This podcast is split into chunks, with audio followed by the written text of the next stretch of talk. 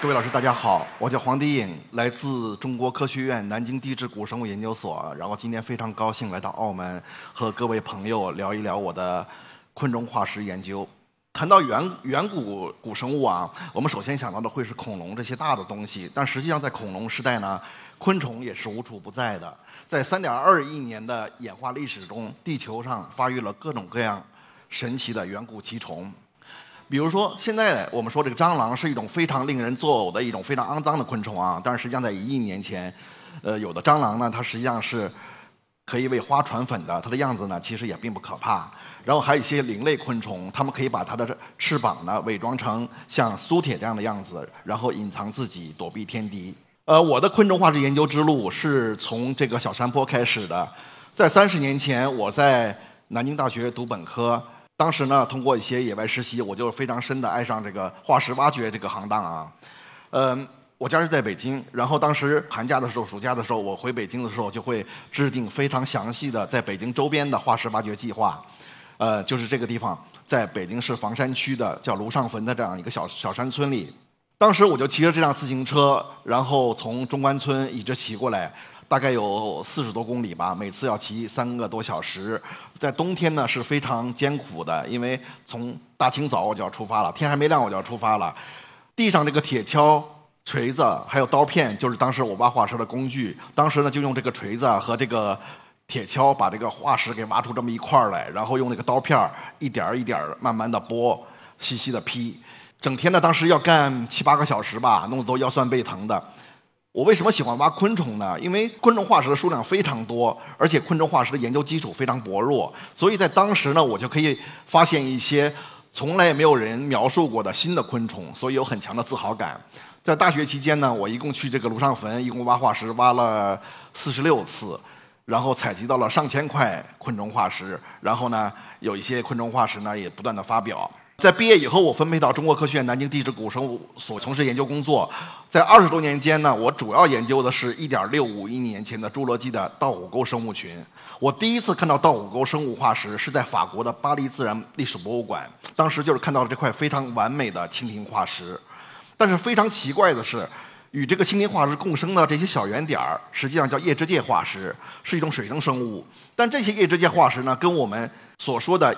热河生物群的叶质界是完全不同的，因为他们当时说这块蜻蜓是来自热河生物群，而热河生物群是我国东北的另一个非常举世瞩目的特异埋葬生物群，距今约一点二五亿年。后来在二零零一年，我在北京潘家园古玩市场呢闲逛，看到一位来自辽宁的大姐，她在卖化石。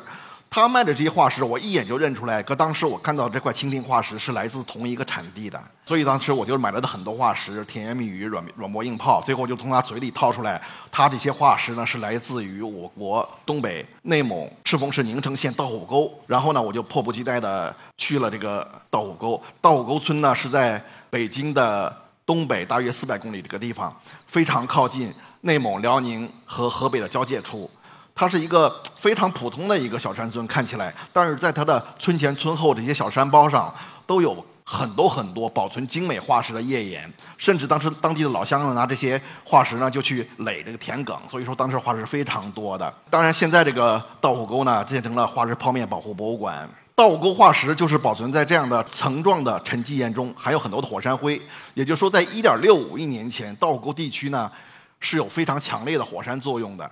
然后呢，自然界中堆积了大量的火山灰物质，一场暴雨过后，这些火山灰呢就被冲入到湖泊，把这个昆虫等一些动植物呢给埋起来。因为火山灰是非常细腻的，它可以非常好的隔绝氧气，所以就可以把这些生物呢保存为远古的化石。嗯，道国的化石是非常非常多的，大家可以看这个右图，就是一个当时的化石挖掘现场。但是在稻谷沟诸多的化石门类中，最引人注目的明星实际上是脊椎动物，比如像像蝾螈呐，像翼龙啊，像带羽毛的恐龙啊，像哺乳动物啊。比如说这个复原图的右下角，这只像鸟一样的动物，实际上就是迄今为止发现最古老的带羽毛的恐龙。而当时的哺乳动物是多种多样的，有的可以在天上飞，有的可以在水中游泳，还有的在地洞里面打洞。而天上飞的另外一个动物，我们知道是翼龙，但在左左上角就是道虎沟发现的世界上保存最完整的一块翼龙化石。它不仅保存了非常完整的骨骼结构，还有包括它的一些软软组织，包括一些翼膜，它的翼膜上的毛发都非常完好的保存下来。但实际上在道虎沟呢，它无论是数量还是多样性，最多的都是昆虫化石。在道虎沟呢，迄今为止已经描描述了近八百种。昆虫化石，比如像我们现在常见的蜻蜓啊、蚊子啊、甲虫啊、春类啊、蝉类啊，在稻谷沟都是非常常见的。也就是说，稻谷沟是世界上目前发现的已知昆虫多样性最高的一个化石群。在这个所有的昆虫化石中，最令令人意外的一个发现，就是当时发现了这个巨型跳蚤。我们知道现在的跳蚤非常小啊，它只有一至三毫米大，但是在这个远古的恐龙时代的跳跳蚤，它可它的长度可以超过两厘米。然后这个跳蚤呢，就是右图，它是一个浑身长满毛和刺这样的一个动物，它的触角很短，它的口器为一个长长的宝剑形，两边呢发育了很多很多锯齿，可以非常轻易地刺入它的寄主的皮肤吸血。但是这个巨型跳蚤到到到底是吸什么动物的血呢？大家看过这个《侏罗纪公园》啊，这个科幻电影，然后当时科学家从这个。琥珀里包裹的蚊子，它的吸的恐龙血液中提取了恐龙的 DNA，把恐龙复活。所以说，这个巨型跳蚤呢，是不是也是吸恐龙血的呢？比如说，这个美国的一个儿童科普读物，就是认为我们这个巨型跳蚤实际上是吸这个剑龙的血的。那剑龙身上很厚啊，都是厚硬皮，所以他们认为这个巨型跳蚤是寄生在剑龙的眼睑部分的一个柔弱处的。但事实上是否真的如此呢？因为科学是需要证据的。我们发现啊，这个现在的跳蚤它身上发发育的这种质状构造，所谓的质状构造就是像梳子一样的构造，它可以把它卡在寄主的毛发之间，然后呢防止被寄主抖落。现在的跳蚤呢发育了头质、胸质、腹质，我们的。远古巨型跳蚤，它也发育了痣，那跟现在的类型不一样，它发育的是近端痣，在腿上，在这个位置。所以说，我们这个巨型跳蚤呢，它也是寄生在带带毛的脊椎动物身上的。但是呢，即使寄生在恐龙身上，也是寄应该寄生在那种带羽毛的恐龙身上。但是当时带羽毛的恐龙都有多大呢？也就是像一个鸡那么大，然后它的皮也是很软的啊。另外，它们都是温血动物。还有一个呢，就是说它可能寄生在哺乳动物身上，但是当时的哺乳动物也很小，只有耗子那么大，所以大家可以想象，如果这么大的一个巨型跳蚤寄生在一个鸡或者一个耗子身上，那有多么可怕。所以呢，我们认为这些跳蚤很可能是寄生在这些寄主的巢穴之中的。等这个寄主啊，不管是恐龙也好，或者它的这个哺乳动物也好，如果它们回巢以后，然后它们可以一拥而上去吸它们的血液。在侏罗纪白白垩纪，现在我们目前发现了很多种不同的跳蚤。这些跳蚤基本形态的分异呢，也预示了它们的寄主形态可能是多样的。所以，它们的寄主有可能是带羽毛的恐龙，也有可能是早期的哺乳动物，也有可能是翼龙，也可能是鸟类。但这个一一对应关系，我们现在还不知道。但总之，我们这个发现呢，是发现了侏罗纪的巨型跳蚤将。跳蚤的起源向前推前了五千万年，并且代表了目前已知最古老的外寄生虫。在稻谷沟生物群中，还有一类非常奇怪的昆虫，叫恐怖虫。在美国科学家格里马蒂和英格尔的一个专著中，他认为恐怖虫是所有昆虫中最难解之谜。恐怖虫呢，它就是这样的一个样子，它大概只有一厘米，但是它没有翅膀，它的触角很短。特别是它的后足特化成两个大钳子，身体呢还有这种成对的侧侧叶，它的样子看起来呢有点有点恐恐怖啊。实际上，恐怖虫最早是发现在俄罗斯的外贝加尔，是一九九二年俄罗斯科学家发现的，它的时代大概在一一点五五亿年，比稻谷生物群呢要晚一点。但是这恐怖虫的样子非常非常奇特，所以呢，科学家呢认为它们无法归入任何现代已知的昆虫类别，甚至呢，有些科学家呢为它建立了一个新目。但所有的科学家他们都认为恐怖虫呢实际上是一种外寄生虫，它们可能跟现在的狮子、跳蚤有关，它们可能是寄生在翼龙的翼膜上的，也可能是寄寄生在带羽羽毛的恐龙的体表，用那个大钳子呢是夹羽毛的毛根。在这个稻谷沟呢，我们陆陆续续发发发现了近二十块恐怖虫化石。然后呢，经过断断续续十年的研究，但是这些研究呢，始终我们不知道这些恐怖虫到底是属于什么动物。解决问题的关键是这么一块化石。当时呢，我认为这块化石是一个蜕皮化石，因为这个化石呢，这个恐怖虫呢，它发育了十条腿，然后呢，有一对大钳子。最后经过仔细观察以后，我发现这块化石实际上是一个恐怖虫交配的化石，也就是雄虫趴在雌虫上面，它的大钳子呢还可以用来抓握雌虫。然后呢，这就是首次我们发现了恐怖虫的雌虫化石，它实际上非常像一个没有翅膀的蚊子一样。然后呢，我们又发现了一块带翅膀的恐恐怖虫，这个恐怖虫呢。有一个非常大的翅膀啊，但不是很清楚，所以我们认为恐怖虫呢，其实就是一种特殊的蚊子，然后非常像现在的有一类蚊子叫鹰翅蚊。这鹰翅蚊呢，它其实也有腹部发育一种侧叶，然后这个侧叶实际上就是幼虫鳃的特化。有些学者就质疑我们这个文这个文章了，说这个这个东西到底是不是一个翅膀呢？他很怀疑。但实际上，我们这个文章在英国自然杂志发表的三天前，我们发现另一块恐怖虫，它也是带翅膀的。它的翅膀不仅带翅膀，而且它有非常典型的。蚊子的翅脉，所以毫无疑问，恐怖虫就是一种特殊的蚊子。恐怖虫呢，展现了一种非常独特的水陆空生活习性，和现在的鹰翅蚊一样，它们可能在水中产卵，然后孵化，然后呢，在水中羽化，然后到天空中聚集婚飞，然后呢又退掉翅膀，然后进入水中交配。像刚才那个两块恐怖虫，实际上都保存了一对翅膀，所以可能正是保存了这个恐怖虫退掉翅膀进入水中交配的这一瞬间。而且很多现在的鹰翅蚊交配以后它就死了，它死后以后还仍然保存了交配的姿态，很像我们很多的恐怖虫化石。在稻谷沟生物群中还有很多非常神奇的昆虫，比如像藏甲。藏甲顾名思义就是可以埋葬动物的一种甲虫。然后我们在稻谷沟生物群这个藏甲，我们对它的触角的末端。用扫描电镜进行放大，我们可以发现很多化学感受器，非常微小啊，只有十个微米大。这些感受器是用来干什么的呢？现在藏甲就用这种感受器来闻那种腐烂的尸体的味道。它主要吃一些小型的，像哺乳动物啊，像鸟类啊，它吃这些。不动的尸体，所以我们认为当时侏罗纪、当时藏甲也也具有这种食腐的习性的，所以是我们发现已知最古老的大自然清道夫。然后时间再近一点，到1.25亿年前，白垩纪任何生物群中的藏甲，然后我们发现它的腹部发育两列这样的小的纵脊，这两列小的纵脊可以跟鞘翅摩擦，产生尖锐的叫声，然后它用这个叫声呢，就可以吓退天敌来。保护幼崽，这反映了一种原始的亲代抚育行为。所谓的亲代抚育行为，特指双亲，也就是父母双亲对后代的保护和喂养。